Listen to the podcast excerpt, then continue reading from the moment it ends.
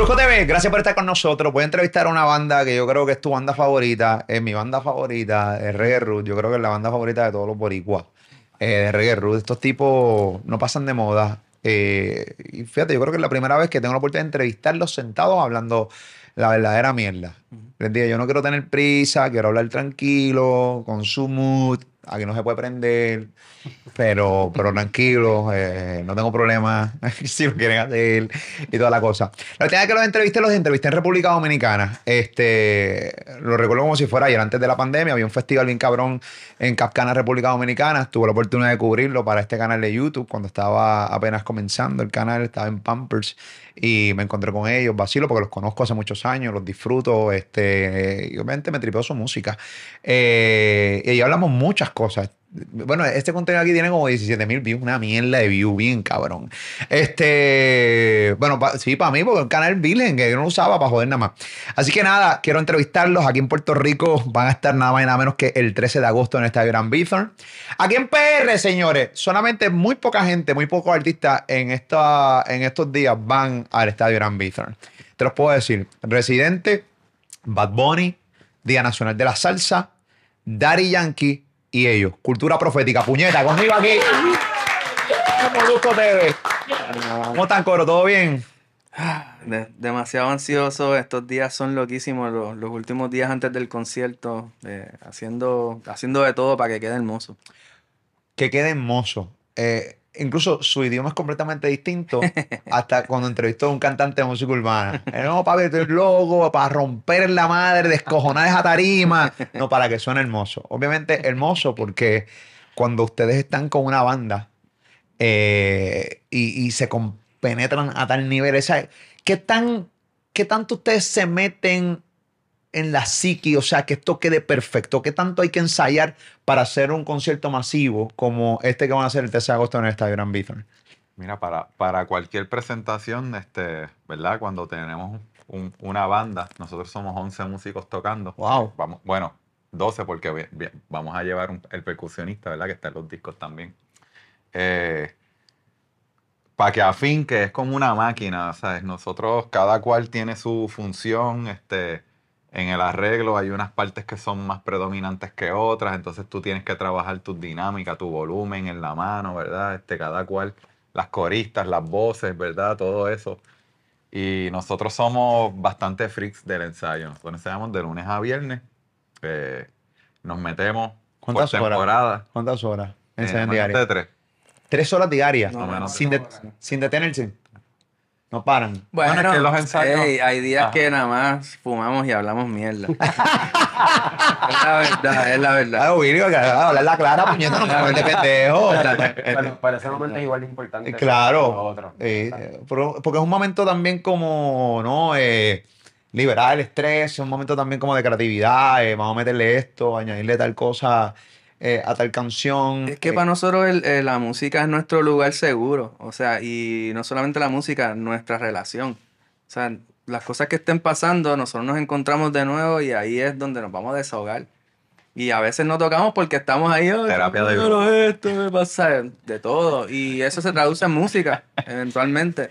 Es la idea. Es que donde más son compatibles, seguramente. O sea, seguramente ustedes no están de acuerdo en maneras de pensar, pero cuando están eh, eh, la banda metiéndole y están ensayando, ahí son 100% compatibles. Yo creo que yo no, yo no tengo ni nada. O sea, todo el mundo es un músico frustrado o un cantante frustrado. Esa es la verdad. Mm.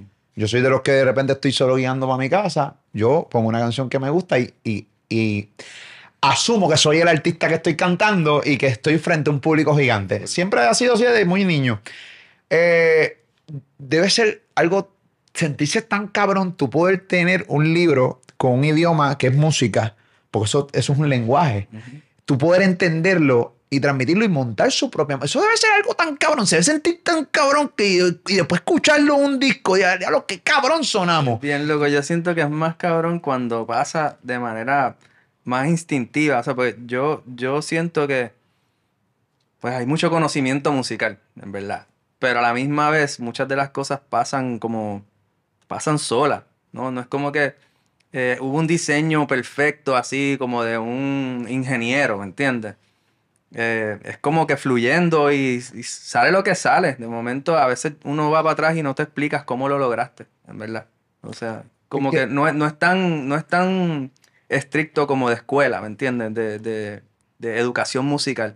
Es una cosa más instintiva. O sea, que la Hay gente... mucha libertad, hay, hay mucha libertad en, el, en el momento que, que estamos ahí y, y yo le llamo como el pocket, ¿verdad? E- ese momento en el que en el que todos estamos ahí y como que, como decía Omar ahorita, es como un equipo y estamos todos fundiendo y como que to- todo está pasando de la manera correcta, ¿verdad? Todo como que se alinea.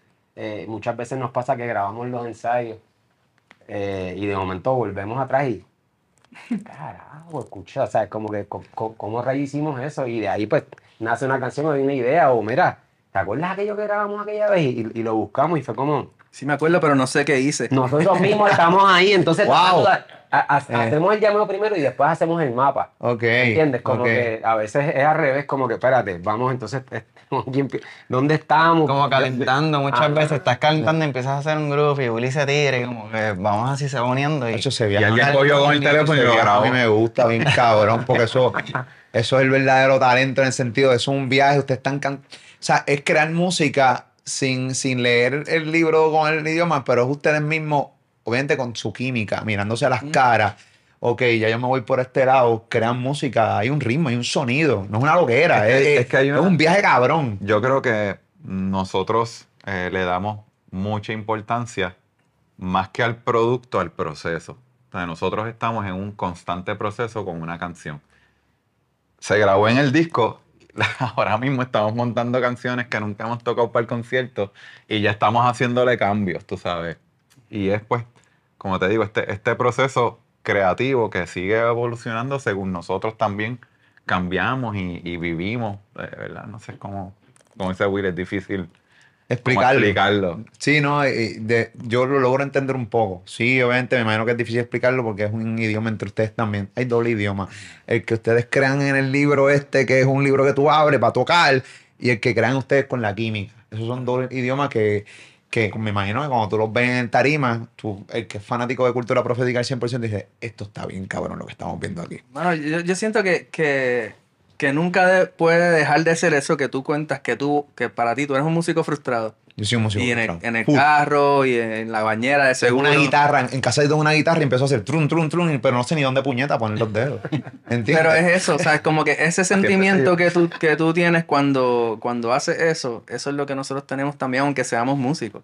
¿Me entiendes? Como que es una búsqueda constante, tú siempre te sientes, ya, me encanta decir esto, tú sientes que vas andando al borde del precipicio, siempre es como, ¿qué, qué es, lo que va, qué es lo que va a llegar nuevo, ¿no? Este, so, so, cuando se pierde eso, yo siento que se acaba todo, como que se tiene que sentir que, que es un juego. Tú sabes que al principio, cuando empezó la música urbana a pegar, eh, había un, una- una un constante debate de entre los músicos de verdad y los que no son músicos. Y había mucha molestia eh, las personas que creaban música con una computadora y los como ustedes que crean música basada en cuerdas, en un bajo, una batería y toda la cosa. Y ese debate ha mermado bastante porque ya hemos aprendido a, a- a, pues nada, a coexistir. Yo creo que el que quiera hacer esa música que la haga y el que quiera hacer su música ya y, y que cada, cada, cada, cada- cada cual viva. Yo creo que a veces peleamos y cuando tú analizas las peleas dices, ¿qué mierda pelea es esta? ¿Por qué, me, por qué perdí energía en esto? Pero, pero de cierta manera eh, había, había esa, esa molestia siempre de los bajistas, de los guitarristas. Hasta cabrón, ¿cómo carajo? Yo estoy tantas horas metiéndole mano para sacar una canción. Aquí estoy con el saxofonista, estoy Mm. con el trompetista, estoy tan- y estos panas sacan esto y están teniendo más éxito que nosotros, de cierta manera. Ok. Y yo siempre digo, ok, para ti qué es el éxito versus para él qué es el éxito. Exacto. Entonces, basado en qué para ti es éxito y qué para él es éxito, entonces es que tú defines cuál es el éxito. Sea, y, y- Definitivamente, aparte de que, de que los instrumentos han cambiado. Es- yo, no, yo no veo la computadora como otro instrumento. Era una guitarra antes, pues ahora es una computadora, pero ¿qué tú haces con ese instrumento? claro, Ahí en ese debate, pues sí, hay como todavía esa- ese sentimiento de que como en la compu tú tienes tanto acceso a tanto, pues muchas personas en verdad no hacen mucho. Como que po- ponen loops que ya vienen prehechos y simplemente se enganchan en algo que ya, que ya estaba. Eh, pero hay otros que agarran la computadora y crean magia con eso. So, yo, yo creo que el debate va a seguir. Y, y la cuestión estriba en que a fin de cuentas muchas cosas pegan por, el, por la energía que tienen, no por si, si el tiempo que te tomaste en hacerlo, ¿no? Pues bueno, hay una canción que puede decir nada, baba todo el tiempo y va a pegar porque tiene una, la energía correcta. So, nosotros como músicos ah, tuvimos que aprender quizás a, a no, a no, a no tomarlo personal, diríamos, en, en ese, en ese aspecto de, ¿verdad? De cómo la música electrónica o lo que sea, eh, porque a fin de cuentas, pues, cada cual tiene su espacio para expresarse y depende de, lo, de cómo tú tocas a la gente. Nosotros decidimos, en verdad, enfocarnos en cómo nosotros seguir tocando a la gente. Pero también creo que, y no sé si se han dado cuenta, eh, también el tiempo es el mejor aliado de, de las preguntas que uno se hace. Por ejemplo, ustedes tienen muchos problemas con el hacer- tratar de aceptar la música electrónica o la música urbana como un fucking beat este, tan rápido pega y yo me tengo que joder eso. Entonces, de repente, yo considero que muchos de sus fanbase son, por ejemplo, fanáticos de Bad Bunny Claro, y que van a estar en su concierto en esta gran Bifan. Y de repente van a estar con Bad Bunny en su concierto también. O sea, Claro. yo, yo, yo, yo, ustedes tienen también algo cabrón. Ustedes tienen un fanbase de chamaquitos, de jóvenes adultos y de adultos. Que muy pocas bandas y muy, muy pocas agrupaciones logran hacer ese tipo, ese, ese tipo de, de- de- o sea, e- e- ese tipo de, ¿cómo se llama? Yo le llamo de, ¿cómo se llama? Ese, ese, Transgeneracional. Sí, papi, porque es bien difícil. Gracias por ayudarme. No encuentro la puta palabra. Me cago en mi madre. Es una palabra nueva para mí, en mi cerebro. Este, pero sí, esto está bien cabrón. De repente un chamaquito de, por ejemplo, mi hija, tiene 14 años, ama cultura profética. Yeah. Mi hijo ama Bad Bunny y le encanta cultura profética. Pero de repente yo tengo 42 años a mí me encanta cultura profética. Y me consta que de repente, por ejemplo, mis papás les gusta canciones de cultura profética. Yeah. Y tienen 50 y pico años, para 60 años. O sea que realmente son multidemográficos. Y eso está bien cabrón. Es una locura. En verdad, darte cuenta cómo va pasando también. Como que ha, ha pasado sin querer. Yo siento que igual la, la intención que le pusimos a todo lo que hicimos desde el principio era para eso. ¿no? Como que si nos tomamos la, la- lo que decimos en serio, nos tomamos la música en serio, le hacemos honor a, lo- a, lo- a los músicos de antes en, en- en lo que hacemos. so, eh, eh, es obvio, ¿verdad? Que, que gente de otras generaciones puedan escuchar eso en nuestra música y, y lo encuentren ahí, ¿no? Pero llegar a los más chamaquitos, eso, eso es un breakthrough. Y verlo pasando es, es muy bonito, mano. Y obviamente sí, nosotros nos sentimos que la música es la fuente de la juventud. Nosotros nos sentimos igual. si se- somos de esta generación, aunque, aunque no lo seamos, ¿no? Claro. Siempre me acuerdo de Willy que llegó, que llegó a un, hablando, ¿verdad?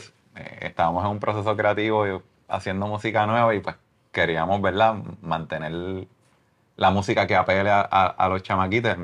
Corillo, nosotros ya, aunque sí lo sentimos, no somos chamaquitos, tenemos ya 40 años ¿no?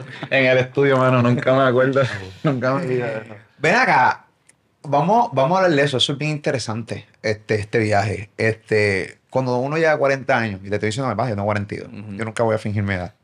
Bueno, también se nota, tampoco es que voy a fingir. se, nota, claro. Pero, verdad.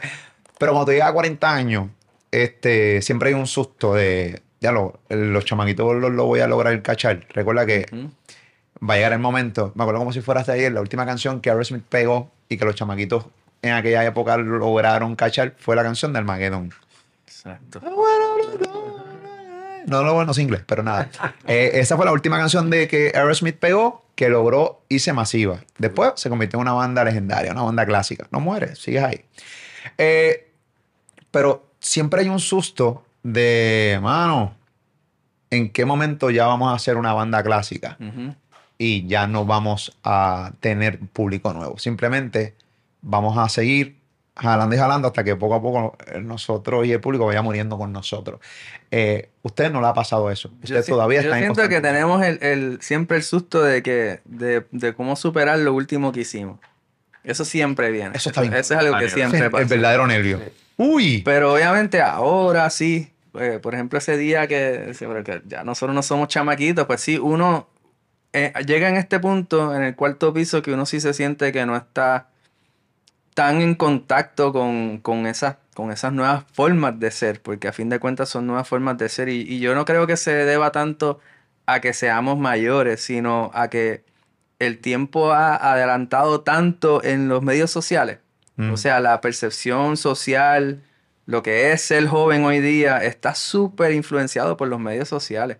Entonces es, es- es muy diferente, obviamente no es tanto por la edad, sino por lo diferente que es el medio que se vive hoy día. O sea, la mayoría de la gente vive en el medio digital y no en la, no en la calle como nosotros vivíamos. Entonces, en vez de tú formar tus ideas en, la, en el viejo San Juan jangueando de noche, como hacíamos nosotros en nuestros tiempos, tú formas tus ideas en Facebook y en Twitter y en, ¿no? So, sí es como eh, eh, el impacto social, cultural, es mucho más rápido y es, y es- y es mundial.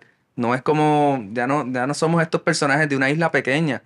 Todo el mundo, somos habitantes de un mundo cibernético. Y pequeño. Porque el mundo se ve muy pequeño Sí. con las redes sociales. Totalmente. Y yo ya dejé, yo al principio, estoy de acuerdo contigo, al principio, no sé si están de acuerdo conmigo, pero uno empezó a atacar la, la juventud porque simplemente se criaron o pensaban distinto a nosotros cuando éramos jóvenes. Mm. Y yo creo que los jóvenes de hoy son los jóvenes de hoy, Claro. crecen distintos, piensan distinto a como yo pensaba cuando tenía su edad, pero no por eso te voy a atacar, al contrario, voy a aprender de ti. Claro. Definitivo, ¿verdad? ¿Entiendes? Quiero aprender de ti. No te, no Totalmente. te puedo atacar. Tienes otros recursos disti- distintos a nosotros. Te creaste completamente distinto. Porque se volvió como este eterno debate. Ah, porque en mis tiempos yo jugaba escondite, jugaba rescate, jugaba lo otro. Cabrón, sí, pero el chamaquito de hoy no juega eso. Chévere. Exacto. Vamos a admitir y vamos a aceptar ya una vez y por todas que el chamaquito de hoy es Sí, distinto. es diferente. Y que se cree distinto. Simplemente vamos a tratar de, lograr entenderlo porque somos seres humanos. Él tiene una edad distinta a la mía, yo me creo distinto. Vamos a compartir ideas. Él mezcla lo mejor de dos mundos. Yo creo que eso es lo mejor. O sea, es. Las redes sociales llegaron realmente para. Realmente tú puedes utilizarlas para crecer, pero también para debatir todo el fucking tiempo y pelear. Sí, Sí, sí. full. Es que de eso se alimenta. Sí. Es, es bien loco y, y si tú piensas, yo, yo por ejemplo hago el ejercicio de pensar de cuando yo era chamaquito y pensaba cuando, ya lo, cuando yo tenga 30 o 40 años, diablo, ya voy a estar todo viejo, ¿verdad? Y ahora que, que estamos en esta edad me doy cuenta que no, que simplemente era una percepción errónea, ¿verdad? Este, yo por lo menos me siento súper joven, Sí. nos sentimos como que con vida, ¿entiendes? Entonces te das cuenta que muchas cosas que tú creías que eran de cierta manera no lo son, Por ejemplo, ¿entiendes? O sea, dame un ejemplo. Damos, vamos, vamos a darle cosas Bueno. que tú pensabas cuando llegaras a 40 años que iban a ser de una manera, pero cuando realmente no lo son. Bueno, pues yo, yo por ejemplo pensaba que a los 40 yo iba a estar en casa con el control en la mano, haciendo nada, con una barriga así gigantesca, tú sabes cómo. Bueno, eres vegano, caballo. O sea, que la realidad del caso es que estás retirado.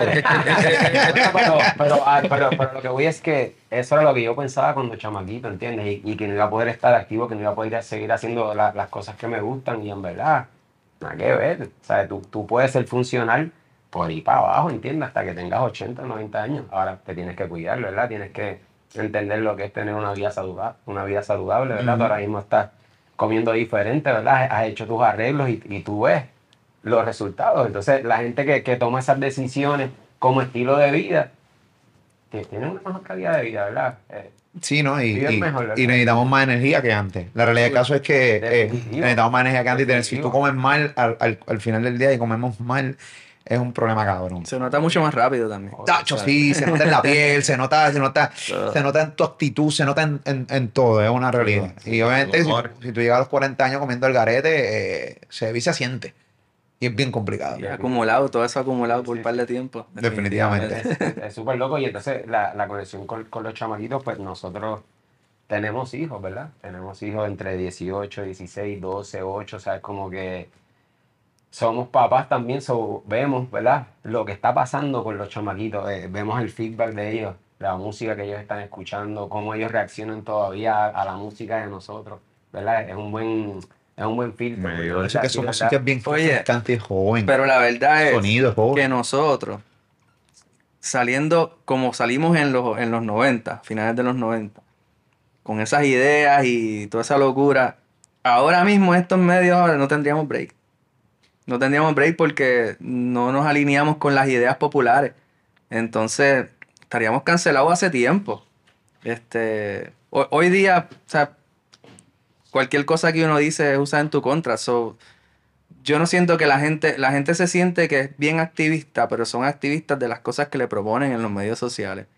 Y muchas veces no las están ni analizando. Entonces nosotros seríamos eso, como estos personajes que están diciendo qué les pasa, ¿entiendes? Yo no veo que tú, yo no, yo no pienso que tendríamos break en esta sociedad de O hoy sea que si. Cultura Profética hubiera salido en el 2021 hubieras tenido break. Yo no creo. Yo con no las creo. canciones, con las mismas... No. Hoy día. Primero, primero A que te- me primero esa postura, me- aunque me tendría que, si le doy un beso a Eliu, quizás tenemos mucho más break.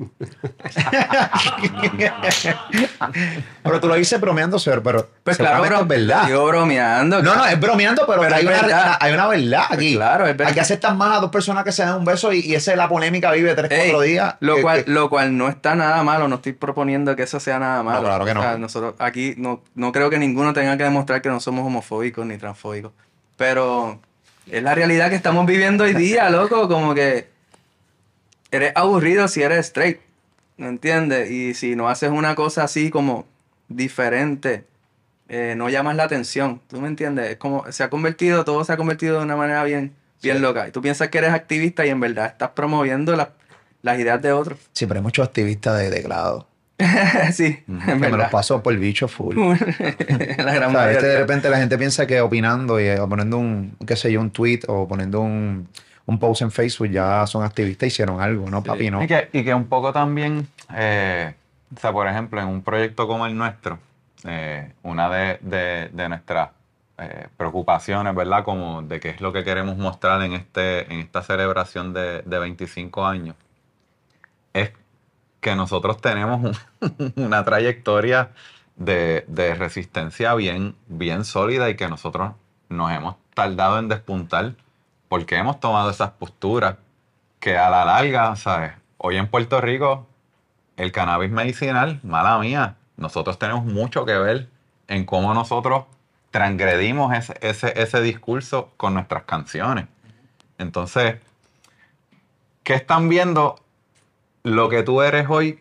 ¿Sabes? Como es importante también saber de dónde, de dónde viene una persona para tú poder juzgarlo. Porque nosotros, eh, a través de este trabajo, pues co- como, como, como dije, hemos tomado unas posturas que pues sí nos han hecho daño, ¿verdad? Que ningún artista, eh, en la gran mayoría, se atreven, porque quieren estar en el comfort zone, ¿verdad? De la, de, de- de la opinión, de que nadie lo rechace o nadie opine. Entonces nosotros nos hemos tirado todas estas, todas estas loqueras que, que, pues sí, nos han costado y nos siguen costando. Eh, pero estamos aquí, tú sabes, puestos para el problema. la misma vez. A lo que creemos, siempre Sí. hemos sido fieles. Y a y a mí, a mí yo, yo admiro a los artistas que son fiel creyentes a lo que creen, independientemente si yo estoy de acuerdo con ellos sí o no. Claro. Que eso le da valor a las canciones, porque nosotros somos como quien dice, las, eh, ideológicamente, ¿verdad? Por llamarlo así, somos las mismas personas que compusimos hace 25 años, que estamos componiendo ahora. O sea que yo no creo que tengamos unos cambios radicales de cómo pensamos, este, cuáles son nuestros compromisos, nuestras verticalidades, dónde no, hasta aquí llegamos. Pero Eh. llega, llega también un momento en la vida que uno va madurando y creciendo Claro. y te das cuenta eh, y tú decides cuál batallas tú quieres realmente enfrentar y meterte. Eh, y musicalmente yo los he notado en ustedes. Antes ustedes eran bien agresivos en su letra, obviamente en contra del gobierno, que le hacía coro full. Pero llega el momento en que a veces, por ejemplo, a mí, que yo también soy un tipo bastante vocal a la hora de tirarle a la porquería de gobierno que nosotros tenemos toda nuestra vida. Este, pero hay veces que no, simplemente me quedo callado porque yo decido realmente en qué momento yo meterme, en qué momento no. Porque tampoco es que yo usted en una batalla campal 24-7, ¿entiendes? Porque también, en- ustedes también decidieron lo mismo eh, desde la complicidad para acá, o porque antes de la complicidad había una. una, Más una- que eh, nada, eh, más que simplemente nada, no, o sea, surgió natural. Es que pasa que sí, sí hubo un pensamiento alrededor de, de hablar de otras cosas, pero no por, no por pensar que no estaba fácil aquello. Es porque ya todo eso estaba dicho. Y no estaba dicho lo otro. Entonces yo, Ok. mira- yo miraba para atrás y decía, mano, porque a mí, yo siempre he sido un enamorado. A mí siempre me ha gustado la música melosa. Desde chamaquito. O sea, yo, yo necesitaba una excusa para no llegar a mi casa a tiempo. Y yo nada más tenía que decirle a mi mamá que había conocido una jevita. Y ya. ¿Me entiendes? Eh, era así de fácil, ¿me entiendes? La cuestión, sabía que yo, ella siempre me decía, tú eres un picaflor. So, ¿por qué de ser un picaflor a solamente hablar de temas sociales? Como que, ¿por qué no había, había espacio para realmente expresar ese otro lado? ¿Verdad? Que para mí es súper, demasiado importante. O sea, una persona que no puede vivir el amor en su vida, ¿qué, qué te va a decir de cómo vivir? ¿me entiendes? De, de qué cambiar el mundo, con qué, si, no, si ni siquiera eres capaz de tener una relación saludable, ¿no? So, eh, pensé que, que sí, hacía falta documentar ese lado también y fue hermoso. No, no por dejar de hablar de lo otro, es porque ya todo eso está dicho y se sigue repitiendo socialmente las mismas cosas que dijimos en, hace- en aquellas canciones siguen pasando hoy día. Sea, es como que tú quieres una canción que hable sobre, sobre la, la mierda que estamos, nos están haciendo ahora, búscala en el primer, segundo, tercer disco, están allí, ¿entiendes? So, Y a la misma vez también eso viene de la mano de una maduración artística, porque no es que dejamos de decir, es que lo estamos diciendo de una manera más poética, con más metáforas. O sea, ya pues el mismo, la, la canción La complicidad. complicidad es un gran ejemplo porque es, ahí definitivamente se está hablando de una relación entre dos personas, pero también hay unas posturas, ¿sabes? Eh, dame los ejemplos que no, no es la nueva alternativa contra contaminación y tú eres la energía que me caiga. Eso ya es un, un, Ay, un toquecito al tema de la energía alternativa. Claro. Este, soy... eh, Una postura tomada. es como- Pero es una metáfora a la misma vez. Sí, y hay, hay, eh, hay, hay detalles sobre nuestra identidad como puertorriqueños, sobre, sobre la colon- eh, el coloniaje, todo, toda esta cuestión está puestecito ahí en diferentes frases durante toda la canción. Y por ejemplo, ahora en el disco Sobrevolando, al final hay una canción que se llama Batalla del Beso, que tú la escuchas y tú dices, ah, mira, es una canción para dedicar, un beso, qué sé yo, pero en verdad habla sobre la lucha por la liberación de Puerto Rico, que siempre ha, ha sido tachada como una lucha de gente, los terroristas, Los los, izquierda, los locos, pelú. ajá. Sí. Y realmente la lucha por la libertad de un país es una lucha de amor. Y yo la quise proponer así, como un beso que se quiere dar. Ya en el punto en que yo, yo siento que ahí es que viene la madurez también, en el que los dos son bocas. O sea, no es como que hay un diablo y un dios, ya, ¿verdad? Y es, es como que son dos puntos de vista que están ahí, que tienen que consumarse, tienen que llegar a algo para, para, para echar para adelante. Entonces, pues sé yo, eso le da un poquito más de apertura a la conversación, aunque mucha gente ni se dio cuenta de qué se trata la canción, pero siento que, que lo pone en un lugar donde hay más espacio para que pasen cosas. Yo creo que, yo creo que hablar de la independencia de la isla, de Puerto Rico, eh, es como el mismo tema de ahorita dijiste de ser straight, como que Sí. straight es aburrido, Sí. eh, el mismo tema de hablar de, ah, hermano, porque estás hablando ahora, estás como que Ujú. fuera de moda, que Sí. es como una, es como un tabú. Y de cierta manera yo soy fiel creyente de que, hermano, ¿por qué no podemos hablar de la independencia de Puerto Rico? Los pros, los contras. Sí. Igual yo siento que tendríamos que arriar bastante antes de llegar ahí. Como que hay que hacer una limpieza seria antes de llegar, porque podemos ser independientes mañana y vamos a estar igual de jodidos, porque el, Sí. el país está súper mal administrado y todo es la ley del truco. So, hasta que no limpiemos esa, esa cuestión, no, no tenemos que... Este gobierno es tan malo que, que quiebra una república, quiebra un estado y quiebra lo que somos, una Exacto. colonia. O sea, así que, o sea, es un monopolio. O sea, la realidad del caso es que somos así de malos. Yo creo que debemos empezar. Además, ningún país va a querer un país quebrado. O sea, pues esto, esto, esto es inadministrable. O sea, esto no se puede, esto es ingobernable. Eh, y es bien frustrante. Antes yo lo decía gritado, sin camisa, en un inodoro sentado como un cabrón, en un desde el trono con molusco. Ya. Pero lo digo pasivo, hablando con el muchacho de cultura profética. Al final del día, soy de los que creo, yo soy yo, yo por lo menos yo como país, a mí me gusta hablar mucho de Puerto Rico, yo amo Puerto Rico, yo quiero morir aquí. Eh, y me frustra muchísimo todas las cosas que veo todos los días, toda la injusticia, toda, to- to- toda la falta de recursos, eh, el exilio. La impunidad. El- sí, este, ver la falta de médicos, ver, ver cómo, cómo a los maestros nuestros nos los atienden como basura, como los policías sin recursos, ver tantas y tantas y tantas in- injusticias, como el país se hace más viejo todos los días y los jóvenes se nos van. Eh, a mí me, me- eso, eso me drena, me, me frustra. Y Este, como siempre son los mismos haciendo su circuito para convencer a la gente y seguir haciéndose chavo.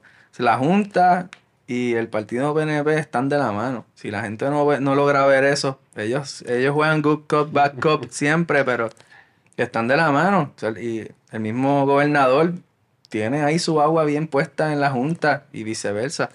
O sea, no vamos a cambiar si no, si no, si no sacamos a toda esa gente. por ahí. y, y la realidad del caso es que cuando tú le metes miedo a un país Ujú. y cuando hay mucha gente que no busca información y no lee, Eso es lo que pasa. llega el temor. Ya.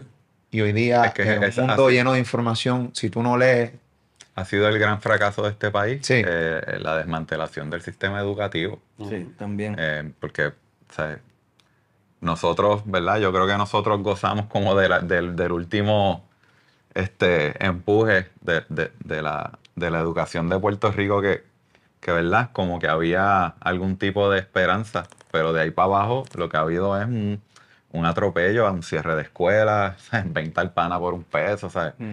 Es como, mano, ¿sabes? ¿Dónde, dónde la universidad? A la Yupi. La, la UPI es como que el tesoro más grande que tiene este país Sí. para sembrar futuro. Y es que siguen, cada año va peor, o sea, con, con- con- con el dinero que se le asigna.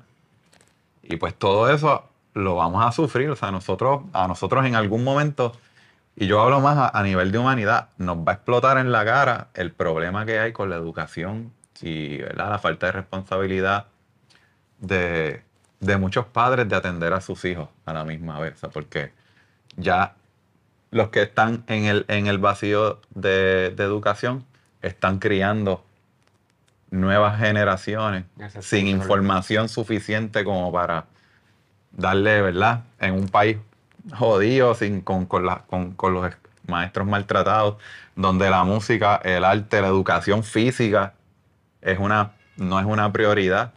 Es como Cuando, con, toda la gloria que le he dado todo eso a al revés, entonces vienen los artistas. El talento que hay aquí, dan, caballo. dan- dan el represent, nos ganamos unas olimpiadas y entonces sí, ¿verdad? Entonces como una, una gran este, o sea, hipocresía. A, mí me gustó mucho cuando Elías dijo aquí que, que- que- que nos están quitando a Puerto Rico. Me pareció tan importante que una persona como Elías lo dijera, porque a él lo van a escuchar. Mucha gente que a nosotros quizás nos ven como los elfritos guaynabitos que nunca hemos sí, sido. los, los, los, los que cantan rey, los independentistas que cantan rey, eso. o sea, que te meten el sello automáticamente fo, separatista. Pero, ¿sabes? Más que Porque nada, no solo eso, porque la calle en Puerto Rico sí nos tiene mucho respeto. Sí, es yo, cierto. yo sé que sí, pero a la misma vez siem- siempre hay este feeling de que nosotros somos como que esto... No, no saben de dónde venimos, ¿me entiendes? Entonces, no conocen su historia. Ajá. Entonces yo, yo siento que cuando lo dice una persona como Elías, mano, se toma en serio. Y hasta que la calle, Puerto Rico, no entiendan lo que realmente pasa políticamente con nuestro país y les importe, nada va a cambiar. Yo pienso que eh, sería súper, sería genial poder tocar a toda esa gente y que entiendan de verdad cómo funciona la cosa. Los, lo, lo que sí también estamos, tenemos en contra es que también muchos de ellos juegan, eh, juegan con los políticos y, y están haciendo dinero también de la política y, y los, los chanchullos, ¿no? So, nada, yo siento que hay, hay mucho trabajo social que, que hacer en Puerto Rico para que la gente entienda el valor que tenemos como país y todo lo que nos están quitando. Ahorita tú dijiste algo bien importante. Este, tú dijiste algo bien importante hace un rato. Eh, y es que ahora mismo están criando los que realmente pues, tuvieron una pésima educación. El otro día estaba opinando en el programa de radio y estaba diciendo, y se lo estaba diciendo a María Pamela, y dice, espérate, señores, nosotros estamos opinando basado en nuestra crianza. Y es bien fácil opinar así. Estábamos hablando del caso de esta mamá que dejó que el padrastro la violara, que la, la- la niña tenía, tiene autismo, que la embarazó. Sí. Es una noticia trágica en nuestro país. Sí. Eso es un fracaso como gobierno, un fracaso de los recursos, un fracaso en la educación, un fracaso en todo. Sistema fracasó, todo el mundo fracasó ahí. Eso es un fracaso de país.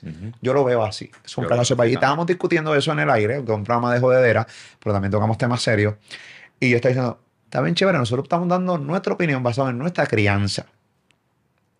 Pero tú no puedes pedirle a, a ella, que es la mamá, que dé algo que no le dieron. No quiero justificarla.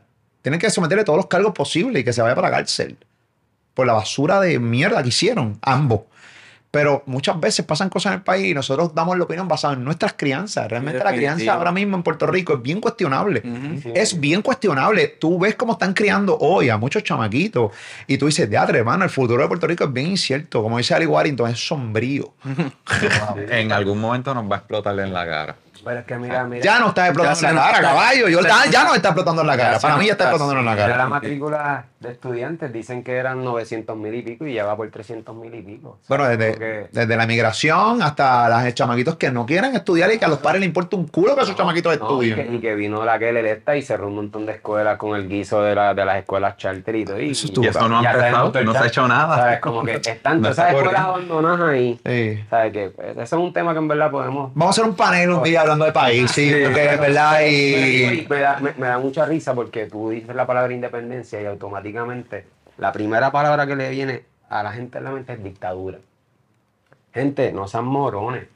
¿Entiendes? Un país independiente no es una dictadura. Todo lo Un país contrario. independiente no es comunismo, no es socialismo. Toda- todo lo ¿Cuántos contrario. en el mundo? Ahora mismo nosotros vivimos una dictadura demasiada brutalidad, corporativa. demasiada brutalidad, Ah, demasiada sí. brutalidad. Y ponen siempre de ejemplo, ¿qué? Venezuela y Venezuela y Cuba. Cuba. sí. Lo mismo, Como eh. si fueran las únicas dos repúblicas Sí. que existen. Ah, no saben que República Dominicana, que estamos aquí, que son una república y son una república capitalista. Los Estados Que nos Unidos. pasó el rollo hace rato. Como país. Eso. O sea, como que tú dices, no, pero es que yo quiero lo mejor para mi país y en verdad deberíamos ser independientes. Ah. Los Estados Unidos es una república. Loco, no, yo mejor para ti, para ti. A mí no me importan los partidos políticos. Nosotros no somos bandera de nadie, no creemos en nadie. Creemos en Puerto Rico, creemos en lo mejor de Puerto Rico. Edúquense, busquen allá afuera, hay mucha información. Pero esa, ese, ¿sabes? Tú, tú escuchas esa- esas cuatro palabras, ¿verdad? Automáticamente dictadura, socialismo, comunismo, o sea, es como que Maduro, Fidel. como que te Eh. quedas, y, y te quedas como que no, loco, sal de ahí, sal, sal, sal de ese cajón, mi gente, ¿sabes? Como que. Oye, pero, hey, miedo claro, pero metido los mismos gobiernos. Estamos hablando de gente que vive en un país que tiene una junta de siete tipos que deciden toda la fiscalización de tu país, de, co- de en qué se va a usar el dinero y en qué no. No eres No hay más- No hay más dictadura, no hay más Dic- dictadura que eso. Tú no al- escogiste a ningún Gobiernan, personaje. gobiernan alguien que dicta las normas. Eso, Y, y literalmente. supuestamente, yo me acuerdo cuando la gente decía, se jodieron, por ahí viene la Junta, ahora sí que van a coger a todos los corruptos, ya tú vas a ver. Es como que loco, no. Contrario, Es, es- es que tú, tú sabes qué es lo que pasa. Lo que pasa es que la política estadounidense es muy corrupta. Sí. Excesivamente corrupta. Y eso son los que entrenan a los politicuchos de aquí.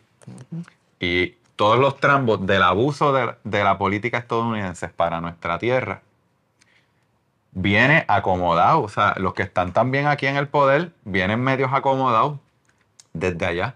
Este, porque a ellos les interesa seguir Seguir el guiso. explotando. Desde Luis Muñoz Marín. Desde Luis Muñoz Desde Marín, o sea, él era. Marín. O sea, ¿por qué, puesto ahí, fuerte. por qué el 25 de julio, ayer, ayer, entiendo, no sé, Ujú. por qué el día de Lela es el día de la invasión militar de los Estados Unidos a Puerto Rico? Hmm. Porque, o sea, No es casualidad. no es casualidad, o sea, es como que aquí ha habido un, un- un- un lavado de imagen a un país que de verdad nos ha hecho mucho daño. Y todavía la gente equivocadamente piensa que nos- nuestra economía depende de esa relación, cuando es todo lo contrario, nosotros somos un super guiso. El dinero que viene de acá, de aquí sale como 25 veces Tú has hablado de eso. o más. Claro que sí, yo lo he hecho. Mira, yo he decidido no tener este tipo de conversación con todo el mundo. Claro. Porque no con todo el mundo te la puedes tener. Definitivo. Porque rápido se altera. Sí, que hay que fanatismo. hay Y rápido, fanatismo. sí, mi garganta para mí es muy valiosa en estos días. y yo no voy a estar perdiendo la el tiempo en esa mierda. Yo ya, la gente sabe lo que yo opino y toda la cosa. Estoy 100% de acuerdo contigo. Por ejemplo, una vez perdí la garganta con un ex compañero de trabajo bruto con cojones. Este, que dijo que él daría lo que fuera por el pasaporte. Chacho, papi, pues, por este pasaporte, a mí sin cojones me tiene que se queden con, con el yunque, que se quede. Diciendo un montón de brutalidades a Claro, niveles. claro. Entonces, eh, y es la verdad. Y- cuando, y- cuando te venden, no, papi, que pasa que tú naces y ya tú eres ciudadano americano, tienes un pasaporte y no estás preso en tu país. ¿Y cómo él piensa que viajan todas las demás personas que viven en todos los países? Es que es muy bruto. O sea, como que, bruto, ajá, la- mucho la- bruto, todas las demasiado. personas Todos los países ajá, tienen pasaporte. Pasaporte gringo, ¿verdad? Como que. Sí, no, pero lo que, lo que, lo que te digo, que hay muchos puertorriqueños que están dispuestos a dar la vida, a dar tierra, por simplemente un pasaporte para poder salir del país. A Disney. O sea, a Disney o lo que sea, o simplemente, o simplemente, diablo, mano, este podcast ha ido de izquierda. Mira, este. Estoy.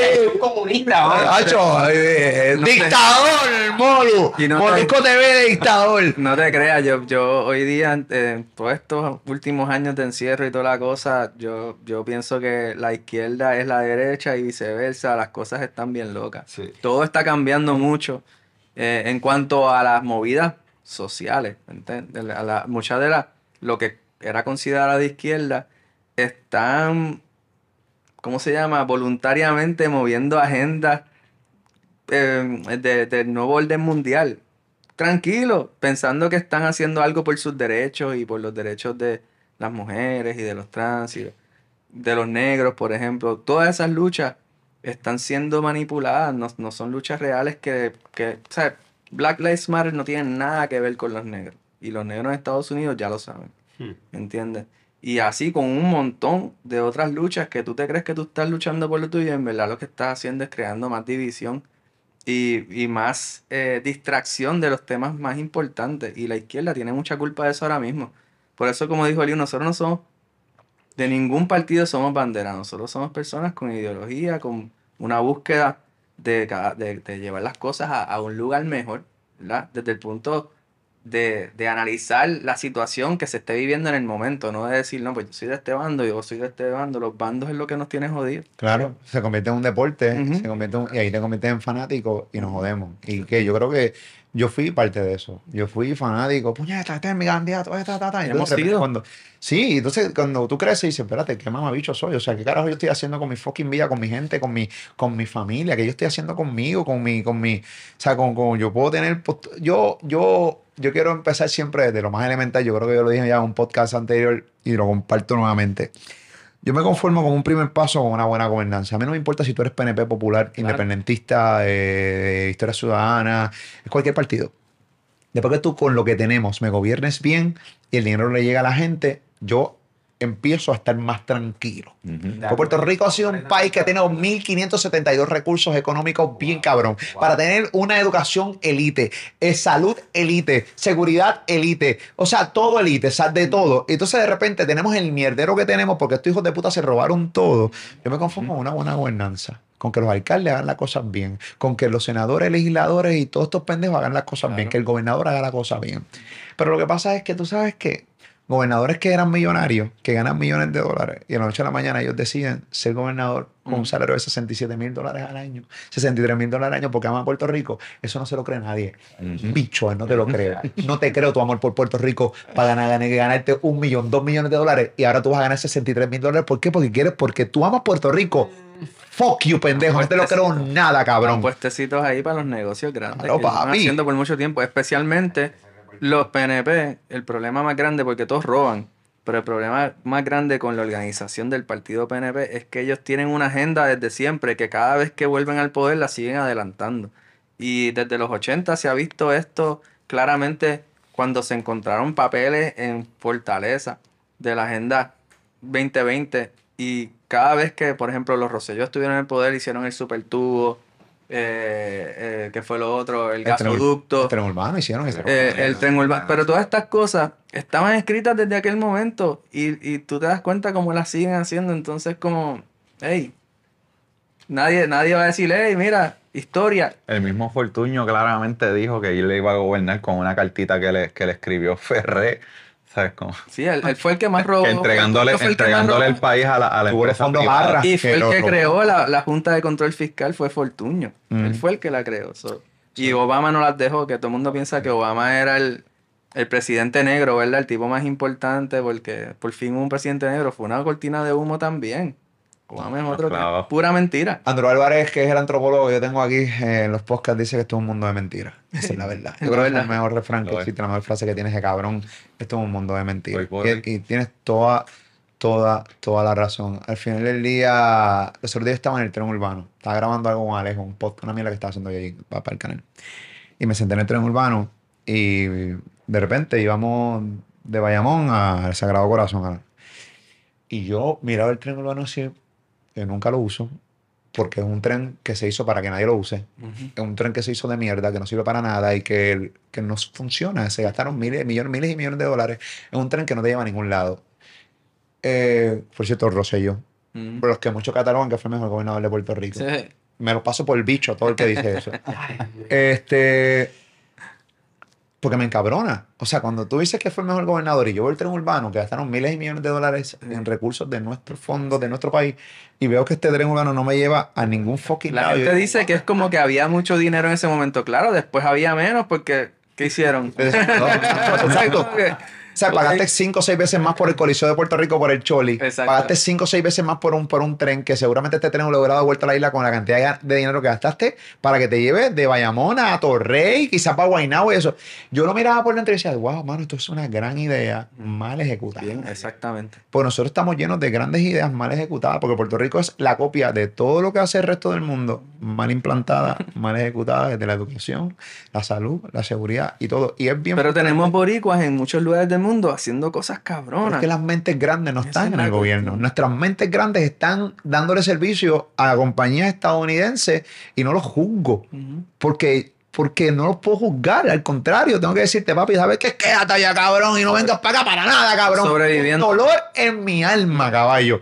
Duele, cabrón. Sí. Yo no sé si a ustedes les duele. Claro, sí, pero cuando claro. uno viaja y de repente va a una empresa bien de la gran puta, viene y dice, ¿dónde tú eres, Molu? Yo- yo- bueno, no me dice Molu, ¿dónde tú eres? Eh, yo, eh, yo soy de Puerto Rico. Aquí, la jefa o el jefe de tal lado, de, de Random Donald Front LLC o Inc., que es una empresa bien hija de gran puta, es puertorriqueño. Deja de buscarlo y baja. Ah, Molu, ¿qué es la que hay? Yo soy de Cagua. Así uno dice, había un mixed feeling, me da como un sentimiento, como diablo, este tipo o esta jeva posiblemente hubiera estado en Puerto Rico dándonos un servicio cabrón. O en la empresa privada, en PR. Ay. Tuvo que ir porque aquí esto es una mierda y duele porque Puerto Rico yo lo amo y me encanta PR, cabrón. Mira, a mí aquí me encanta mi país. esposa es extranjera. So, ella, ella, pues, ella es holandesa serbia, pero se crió en Costa Rica y en Panamá. No es que ella siente que pertenece a un lugar específico, pero por eso mismo podría vivir en cualquier lugar del mundo que desee. Yo la enamoro y, la, y, la, y le vendo a Puerto Rico el paraíso que nosotros vivimos, que nosotros conocemos como, como Puerto Rico. Pero la experiencia en todos estos ocho años que ella lleva aquí ha sido de decadencia. O sea, el país, el país ha ido de picada, ¿entiendes? no Entonces. ¿cómo...? eh, eh, o sea, ella no, ella, no lo digo porque ella se queje, sino porque uno como pareja, ¿me entiendes? Que piensa, Ah, bueno, atrás. Ajá, que yo le estoy prometiendo villas y castillas, este lugar está bien, está difícil, ¿me entiendes? En casa cada rato falta el agua, los problemas de la luz ya lo sabemos, como que... Y eso es, nada, no es ni lo más importante, ¿verdad? A fin de cuentas, las oportunidades y un montón de otras cosas que pasan alrededor de la vida social en Puerto Rico, eh, todo, todo jodido, ¿me entiendes? Y, y me, me da mucho dolor, como que saber el sacrificio que ella hace como pareja para estar en el país que yo amo, ¿entiendes? Es, es bien loco. Este podcast está bien, hijo de la gran puta. No me nunca esperé que nos íbamos a irnos por el lado de Puerto Rico, pero a mí sin cojones me tiene. Sí, no, papi, porque yo. Lo que pasa es que no con muy, con muy poca gente yo puedo hablar de estos Mm. temas. No todo el mundo. Nosotros llevamos 22 años viajando. Imagínate nosotros que hemos visto países tercermundistas que nos están pasando por el lado. Que nos pasaron por el lado Hace rato. rato. Entonces, tú lo que ves en- por la televisión o hablas con alguien, no, aquel lugar bendito que está. Aquel lugar bendito, nada, papi. Y esa gente nos está pasando el rolo. Esa gente crece en su propia comida. está- este- están súper bien. Tienen mucho mejor sistema eléctrico que nosotros. Tienen mucho mejor sistema de salud, de educación. ¿Sabes? Como que, ¿de qué estamos hablando? ¿Entiendes? Nos vendieron el cuco, que el cuco, el cuco. Y el cuco son ellos mismos, papi. Oye, Los eh, mismos son los que están aquí jo- jo- jodiéndonos el país, como tú dices. ¿Sabes? Puerto Rico está cabrón, Puerto Rico tiene un potencial cabrón, pero hay que sacar a toda esta tierra que, que no produce de allá arriba. Y como tú dices, traer a alguien que realmente administre por lo menos el presupuesto que hay y que, mano, llegue a donde, el dinero que llegue a donde tiene que A llegar. la gente. Escuela. A la Mira, un, gente. un- un- un un- un muchacho que trabaja con nosotros en el equipo, él es entrenador de boxeo. Y aquí en boxeo hay un talento cabroncísimo de chamaquitos boxeando. Pero ¿cuál es el problema? Que la comisión, ¿qué pasó? El secretario, whatever, tú vas allí y el tipo está en una Range Rover montado, en un Mercedes bien cabrón. ¿Dónde está el dinero de los boxeadores chamaquitos que están subiendo? Todo se tiene que hacer eh, rápido, eh, ¿cómo se llama? Profesionales. Profesionales de una, porque no hay oportunidad. Sí, de hacer ese brinco, no, no. Entonces el desarrollo, eh, pues no es el mismo. Es que, y, y y así es con, con todos los deportes y en todas las ramas. El dinero nunca llega a donde tiene que llegar. Las canchas bajo techo jodidas en todos lados, los parques de pelota. Mano, somos una isla de talento. Aquí, el talento, yo no sé qué tiene el agua, que tiene la comida en Puerto Rico, pero el puertorriqueño de por sí, so- somos gente bien talentosa, mano. En todo, en todas las áreas. mucha astucia, mucha eh, astucia. eh, Estamos bien, estamos ready. Y si hay algo que, ¿verdad? Para, no dejar en el aire la, el cuento de mi esposa, hay, algo que sí siempre me recalca es que ella nunca conoció gente tan linda y tan talentosa junta en un lugar. Y eso es importante que, lo, que también nos llevemos eso. ¿Verdad? Claro. Que no todo está jodido. Nosotros Claro, también somos claro. gente Y y hay, mucho, hay muchas Yo- muchas cosas buenas por hacer. Cada vez que yo paso por la placita, que la veo llena, o paso de repente por la calle Loíza, y paso por los lugares, pues yo, yo me voy y jangueo bastante guiando para estar por ahí, ver gente y ver dónde se está llenando los lugares y eso. Y, cada- y veo muchos jóvenes, digo, ya no, estos tipos yo se las tengo que dar. Yo tengo que darse a, a todos los jóvenes, hermano, que yo los veo por ahí jangueando, pero muchos de esos chamacos van jangueando, que muchas veces los criticamos, o los critican, yo no los critico. Esos tipos se queman las pestañas muchas veces también estudiando, echando para adelante. Y entonces digo, estos tipos se quedaron en Puerto Rico. Porque hoy la fácil es coger un avión y largarte. Que tampoco te voy a juzgar por hacer eso. Porque a mí la vida me. Cuando yo los criticaba, porque yo, recuerda, tú, tú vas por etapa, tú criticas algo, muchas veces lo analizas, dices, wow, qué mamabicho fui, déjame tratar de eh, analizarlo y pedir de cierta manera perdón con la gente cuando criticabas a la diáspora. ¿Por qué? Porque la vida me atacó duro y mi, mi familia también son parte de la diáspora, se me fueron. Y cuando eso me tocó en la cara, dije, ¡eh, rayo! Sí, porque nunca, nunca habías estado ahí. Cuando veo los jóvenes de hoy por ahí, ahora estos tipos se decidieron quedarse en PR. Ujú. Se las tengo que dar. Todos esos chamaquitos que están por ahí jodiéndose los cojones, trabajando, volqueando bien duro, rompiendo en la fucking madre, estudiando, o sea, buscándosela. Sí, que están buscándosela. No si tú eres un, un cabrón chamaco que estás haciendo las cosas al garete y que eres un bueno para nada. No, a ti no. El que se está, se la está, que janguea, la pasa cabrón, se jode los cojones estudiando, trabajando, echando para adelante en PR, se la tengo que dar 100%. Yep. No es fácil quedarse. Estamos claros en que no es fácil quedarse en esta isla. Pero, pero lo, lo chévere es que, ¿verdad? Y, y ahí es que es donde yo, donde yo me siento. Somos no, nosotros como artistas. No podemos dejar de soñar ante el panorama pesimista que nos presenta la humanidad.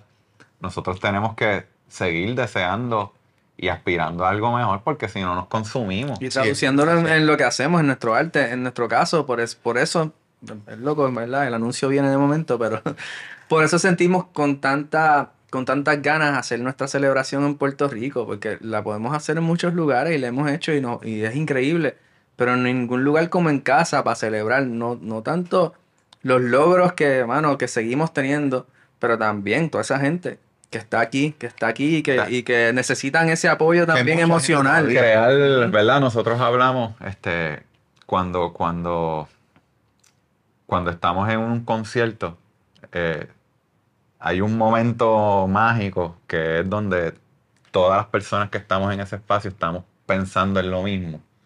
Y eso musicalmente, ¿verdad? Es como un, ¿verdad? Es una, es una experiencia hasta espiritual, Es que lo ¿verdad? es, es que lo Este, es, sí, definitivo. que nosotros la sentimos y se crea esta retroalimentación con la gente y, y un poco, este, por eso siempre decimos, nuestro concierto es una celebración, vamos a fucking celebrarnos, mano, en verdad.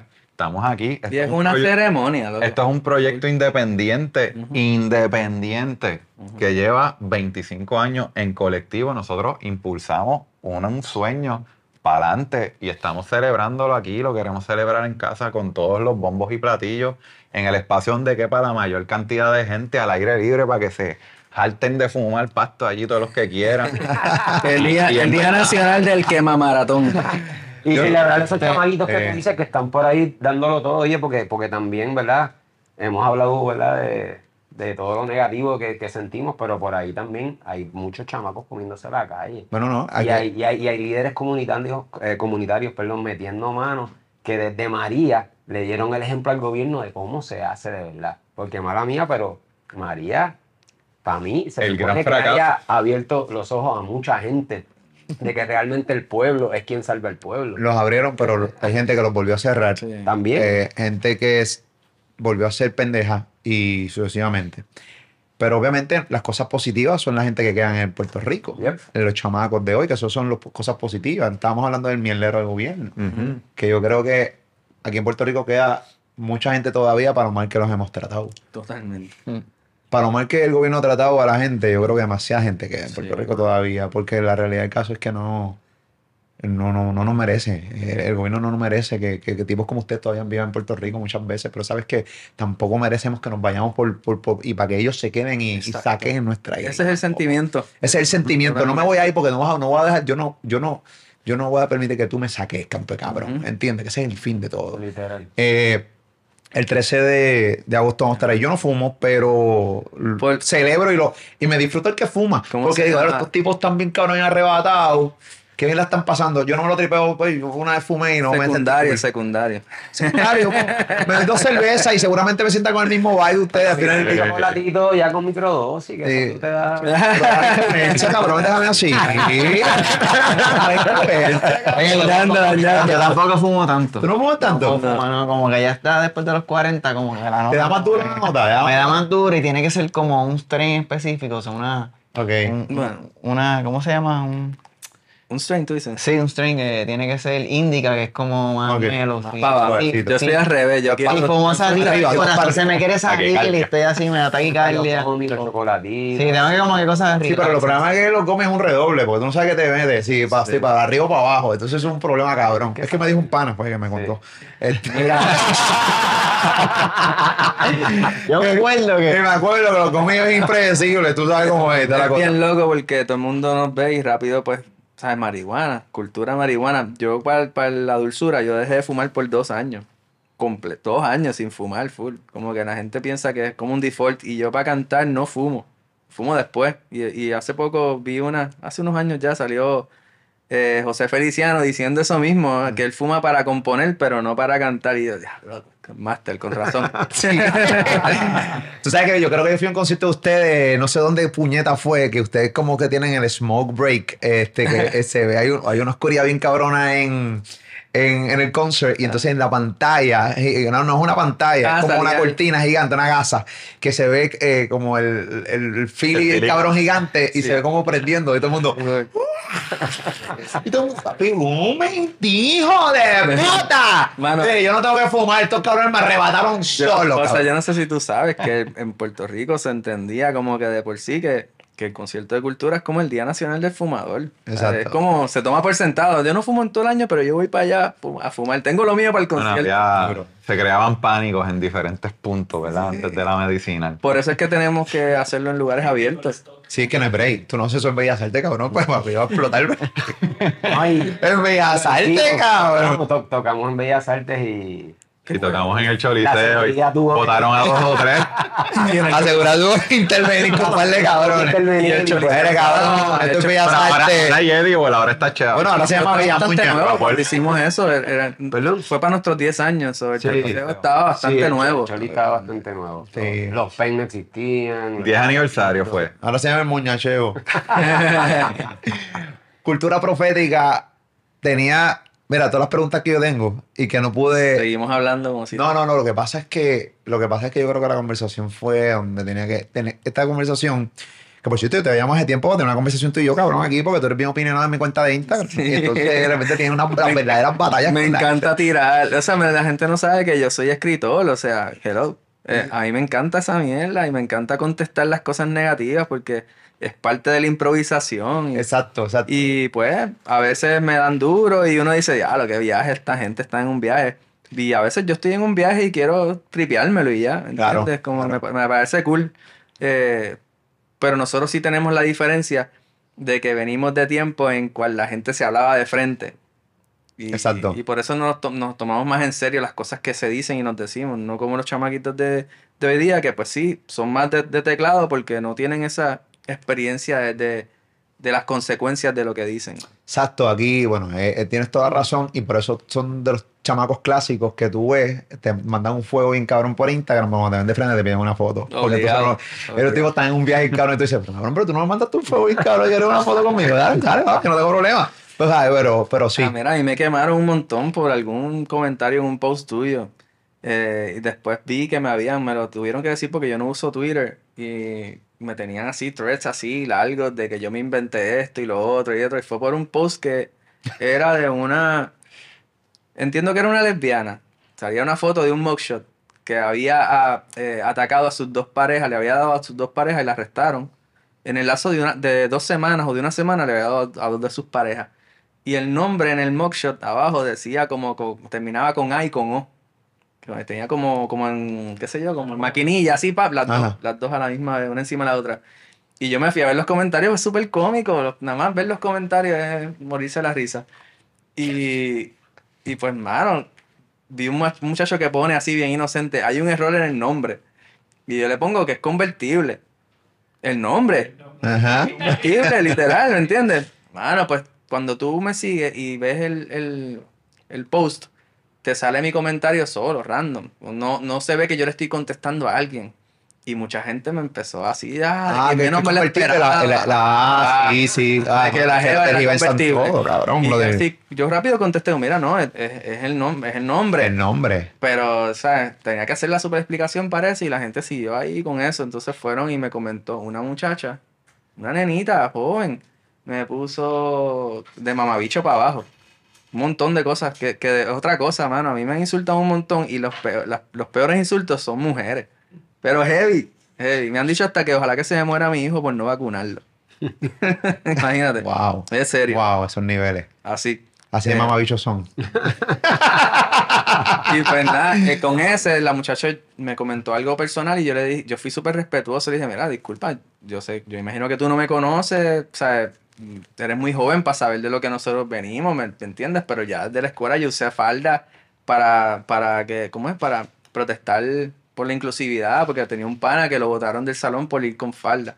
Todos fuimos con falda, como que, ¿sabes? Como que hemos hecho cosas y estas luchas que ustedes están liderando ahora, otras personas las hicieron antes que ustedes. Como que, ¿sabes? Respeto, yo soy un aliado, le puse como, le puse un montón de cosas. Y decidió agarrar como que ciertos pedacitos de mi contestación sin poner nada de los insultos que me tiró en Twitter diciendo que yo me creía Luisa Capetillo, que yo me había inventado esto y lo otro. o sea, cogió y, y, y convirtió todo. Ay, Dios. eh. No, me tiraron así, entonces era como todo un...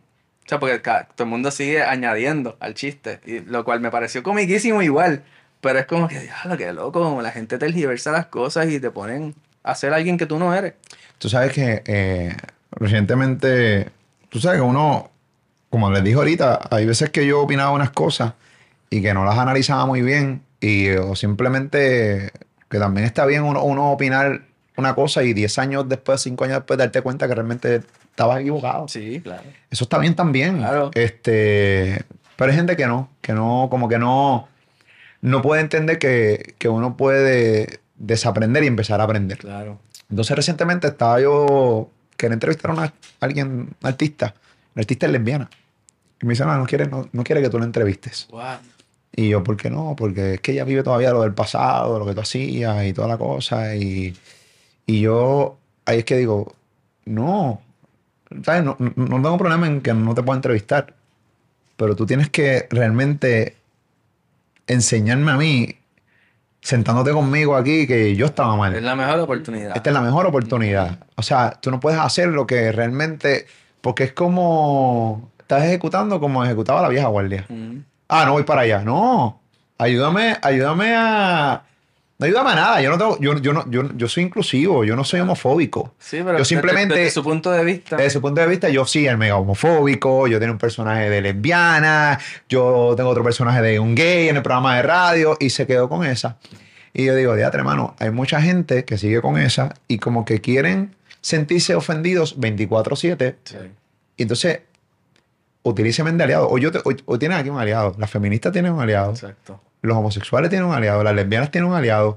Yo nunca les voy a tirar. Seguramente antes me burlaba. Claro que sí. Como se burlaba todo el mundo en la década de los 70, 80, 90 y como nos crearon a nosotros. ¿Que estaba mal? Claro que estaba mal. Yo poco a poco sigo desaprendiendo y aprendiendo y convirtiéndome en un aliado de ella y de ellos, ¿entiendes? Y ser inclusivo con ellos y darse cuenta que lo que hacía era una cabronada. ¿Me entiendes? Pero si tú eres lesbiana y tú no quieres sentarte con molusco, o eres gay y no quieres sentarte con molusco, pues te lo puedo respetar, porque no te tienes que sentar con el molu. Pero yo no soy ese tipo que tú piensas que yo soy. Al contrario, yo soy otro tipo completamente distinto que quiero seguir aprendiendo, brother, y quiero seguir que, eh, conociendo. Entonces, pues yo siento muchas veces que hay muchos grupos que están, que quieren estar en una batalla 24-7 y como que no quieren que eso nunca se acabe. Oye, pero es que es, es como hasta glorifican esa lucha. Y son, más son más interesantes porque son las personas de abajo, ¿me entiendes? Les encanta verse así. Yo, yo lo que me cuestiono ahora mismo es cuándo se va a ir de moda decir que los hombres somos una mierda. Como que hoy día tú no puedes, todo es bien sensible, todo es súper sensible, tú no puedes hablar de un poquito de nada porque rápido te toman como que tienes una fobia. Pero todo el mundo es súper aceptado decir que los hombres somos tóxicos y los hombres somos una mierda. Y hasta el punto que camisas que dicen ser un, eh, eh, eh, los hombres son un papelón. Y es súper cool. y Este, y yeah, los hombres son una mierda. Como que yo no veo, no veo el sentido ahora mismo. Es como una venganza que quieren hacer basado en los hombres Yo en- de generaciones anteriores a las nuestras que hicieron un montón de, cabronas y de de, tipos esta, que y de esta generación y de- también. hay, pero- hay, hay gente y hay gente. Hay hombres bien cabrones y hay gente hay- hay buena. hijos de la gran puta, Ah, son unos mamabichos, pero no todo el mundo son así, como no todas las mujeres son así, o sea, porque es que no podemos generalizar. Es que se autocancelan. Para mí es súper triste ese- y, lo, y lo- este tema lo- lo- el tema lo traigo mucho porque es triste criar niños en un mundo en el cual se está diciendo constantemente que ser hombre es una mierda. ¿Sabes? Ahorita dijiste eso, dijiste ser estrellas aburridos, ser Sí. hombre es una mierda. Ajá. Y eso Hoy es lo que día. estamos viendo todo el tiempo. O sea, en todos lados y en las series y en, en todo, ¿me entiendes? Es súper, en verdad es triste, es difícil. Porque entonces nosotros se supone que seamos ejemplos de nuestros hijos, nosotros se supone, y lo somos, ¿me entiendes? Pero eso es lo único que tienen, todo lo demás la sociedad le está diciendo lo contrario. ¿Qué opinan sus hijos? ¿Qué dicen sus hijos? ¿Qué dicen? ¿Qué música escuchan sus hijos? ¿Qué opinan de todo esto? Les gusta de todo igual. Mm. Este. Mi, mi nene que va a cumplir 10 es súper fan de Billie Eilish. Este. Y de toda la música, en verdad. En general le gusta mucha música, la escucha así por encima. De momento se fue con Michael Jackson un montón, de momento con diferentes cosas. Es súper fan de mi música, pero es más fan de la música de mi esposa. ¿Ok? Y hace poco que hicimos el tema con Gracie, eh, él escuchó el proceso. Él escuchó cuando Gracie me envió la primera maqueta. Que por Y- cierto, conocí a Gracie, súper chula. La entrevisté demasiado a May Bahía, a su esposo. Sí, Cuando estaba embarazada, estuve en Colombia este, y me pompié porque ya vino a Puerto Rico a grabar el video aquí en PR. Sí, Estuvo bien cabrón. Ellos son una chulería de, de pareja, de personas. Lo son, lo son, lo son. demasiado de cool. Pues eh, mi nene escucha la canción original que era como un dembow lento en la producción original. Y cuando él se va con su mamá y cuando vuelve a casa, yo le pongo la que grabamos. Y cuando la termina de escuchar me dice, yo sabía que iban a hacer algo así. Así como que, eso es lo que ustedes hacen, como bien sí, sí. Ya Eh, está, ya está empezando por ahí a, a- a que lo que pues tiene constantemente está cool, pero eso no es lo, lo cool. eh, ¿Usted tiene, todos los demás tienen hijos aquí? Sí. ¿Qué opinan sus hijos de todo lo que estamos hablando? De, de qué música. de- de Mis todo? hijos, yo tengo gemelos de 8 años, un niño y una niña. Ah, es que sus hijos son bastante menores todavía, 10, Ah, 8. sí, este, y aunque pues son bastante opinionados, o sea, ya. Sí, pero pues tú sabes, mm, yo en mi crianza me he enfocado en proteger su inocencia. Brutal. En mi casa no se habla de guerra, en mi casa no se habla de que el político, de que si mataron a aquellos. Eso fue algo que nosotros, ¿verdad? Con mi pareja lo decidimos. Y mis hijos son soña- grandes soñadores. Ellos viven felices. Ellos confían en el mundo, ellos confían en la humanidad. Mi hijo va a la gente que no le conoce, se le sienta al lado, le echa el hombro. O sea, son, son niños que están, ¿verdad? Este, conectados a la naturaleza, ellos van al río, van a la playa, se meten, se tiran, tú sabes, se enfangan si llueven, llue- se van a la lluvia a mojarse, ¿sabes? Eso es como que lo que yo he decidido. Y con la música, eh, ellos pues todo lo que yo escucho son súper fan de, de, de, de Willy, de cultura. O sea, mi hijo aprendió a cantar, co- copia todo lo que hace Willy. Pero canta mejor. Pero, pero le, le fascina la música de las películas Lion King y Ratatouille. Ha hecho que Ratatouille Y está le- bien cabrón. Niño. Sí, me encanta la película. Y canta y un poquito en francés y te repite lo Sí. que escucha y, Brutal. y está en ese mundo de los Sí. soundtracks. ¿Y tú tienes hijos? Yo tengo dos perros y Ok. cuando toco piano... ¿Qué música escuchan tus perros? Mano, pues se, se acuesta, cuando toco piano, estoy tocando, se acuestan los dos y como que se relajan. Ok, Son ok. mis y cuando ¿Fuman empiezo a tocar piano. Se lo comen. eh, mano, para mío! Checate esto, no, checate esto. Un día eh, yo lo escucho vomitando debajo de la cama y cuando busco la bolsa se había comido cinco gomis de 25 ¡Anda pa'l carajo! Eh, cuando les pasen, eh, no vayan al veterinario porque cuesta carísimo. Eh, hidrátenlos, denle comida y estén pendientes. Y, Sí. Y se yo, la- La pasé. Pero rebaló unos coches bien cabrones. yo le llevé al veterinario y fueron como 800, mira, fueron como 800 pesos el, el chistecito de la... Lo tuviste que llevar un buffet de un hombre cabrón. Así, si le fácil le hubiera llevado así. Unos monchis cabrones. ¿Y tú, cabrón? ¿Tienes, tienes, ¿tienes hijos? Sí, ¿Cuánto? Yo, yo tengo cuatro hijos. El Family ¡A Man. a Tengo, tengo dos nenas grandes, una de 18 y una de 16, y tengo un nene de 12 y uno de 8. Ok, ok, Pues, pues, ok. tengo, ¿verdad? Ten- tengo la mirada de, de los, cham- de, los, de los menores y pues obviamente de las grandes. Y mis nenas, ellas escuchan de todo, ¿verdad? Este, siempre, por muchos años ellas iban en el carro escuchando lo que escuchaba papá, ¿verdad? Y ya cuando entonces se volvieron más grandes, pues ya ellas toman el control. Eh, conmigo escuchaban Silvio, este, lo que yo estuviera escuchando, mucho blues, jazz. Sí, tú lo influiste, la Eh, influye. ajá. No influye a los a los hijos. influye a los nenes así de que mi nena grande ama a Silvio Rodríguez y es como que me siento orgulloso, ¿verdad? De, de- de que ella haya podido conectar este, con esas canciones. Eh, pero pues están metidas full con Bad Bunny, eh, Billie Eilish también. Entonces eh, ellas estudiaron un poco de piano, so, est- están metidas en la música. Les, Nice. les- les encanta cantar, ¿verdad? Este, y en el caso de mis nenes, pues el, el- el más grandecito, él desde bien chiquitito dio muestras de que le encantaba la música y como que tenía, ¿verdad? Eh, bien nenito, cogía los palitos, cogía las cositas, se sentaba en, en- en- en- la batería desde bien bebé que no llegaba ahí, tocaba. Y nosotros cuando él cumplió tres años, creo que fue cuatro, Cuatro, años, cuatro, sí. hicimos un caballo entre nosotros y le regalamos una batería. Y él Brutal. llegó al ensayo y cuando llegó al ensayo estaba la batería él puesta al lado de la batería. Qué duro, qué duro. Y, y nada, él, él, tú sabes, él, él siempre como que se pompió y pues ha seguido por ahí. eh, ahora eh, lleva año y medio estudiando piano también en el conservatorio. So, e- ese nene está como bien, Encaminado. como bien Obligado. encaminado con la música. Y, él- y él va a los ensayos con nosotros, se trepa en la batería, llamea con nosotros, tú bueno. sabes. Eh, Es un chamaquito que, que está claro. Entonces el chiquito Benjamín pues le gusta cantar. No se ha definido muy bien, pero está por ahí siempre hyper, cogiendo los micrófonos, rapea, improvisa, está, tú sabes, va a todos lados, "Ah, este es mi hermano, él, él va y como que presenta a todo el mundo. Es un nene como, como más presentado. Sí. Pero nada. Esos es, son los duros, los presentados, los que se atreven. Sí, sí. Hecho, así, bien presentados. Van a todas. Van a este todas, pero es chulo verlos también, entonces, todos los nenes de nosotros jugando, compartiendo entre ellos, hablando, tú sabes, como que, ah, mira, fulanito me dijo tal cosa. Y, y con nosotros, pues, en mi caso, pues ellas se montan y me ponen lo que están escuchando y yo a veces escucho cosas que yo jamás escucharía, uh ¿verdad? Porque, pues, y, y- y salen con cosas increíbles. Yo con mis nenas he escuchado Daniel César, este, la misma Cisa, eh, eh, co- cosas que, que a lo mejor yo, yo nunca tiraría para allá. pero Daniel César? Pero digo, carajo, pero- ¿eh? pero- Mano, de César es buenísimo. Un cantante canadiense. cabrón, está Cana- ¿Sabes que, que yo, yo ya eh, de regla me metí? Dije, mano, yo nunca voy a fingir.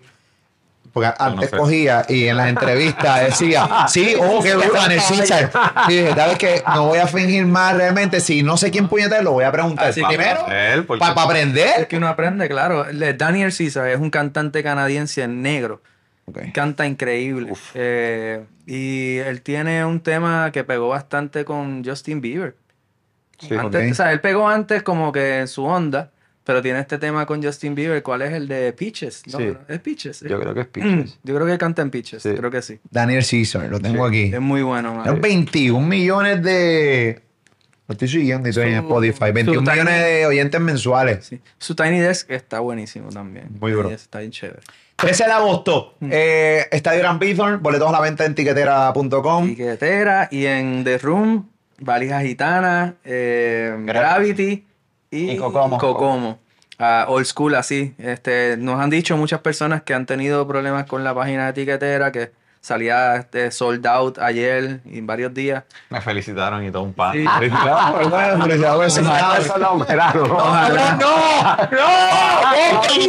Está bien grande el estadio, tú sabes, Sí. para que se vaya sold out, está bien Sí. grande. No, no, ey, está Este- chéverito, pero no, pero son más 30, 30 y pico de personas. Ajá. o sea, Tenemos, Sí. tenemos licencia para 32. So, hay 32. tiempo, este, si no la, si sienten que no la pueden comprar en tiquetera, pueden pasar por las tiendas como antes y las van a encontrar allí.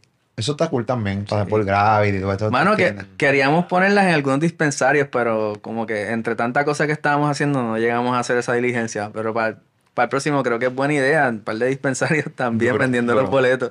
Tengo que admitir, mira, dos, bi- dos, dos billones eh, costó el, el, el tren urbano. Ahorita estaba buscando información, pero Dos Dos billones. Ay, billones ay. Eso para que llegue, cabrón, a República Dominicana. Full, full. Probablemente. Mano, por lo menos, por lo menos Carolina. De Río Piedras para Carolina es un tiro.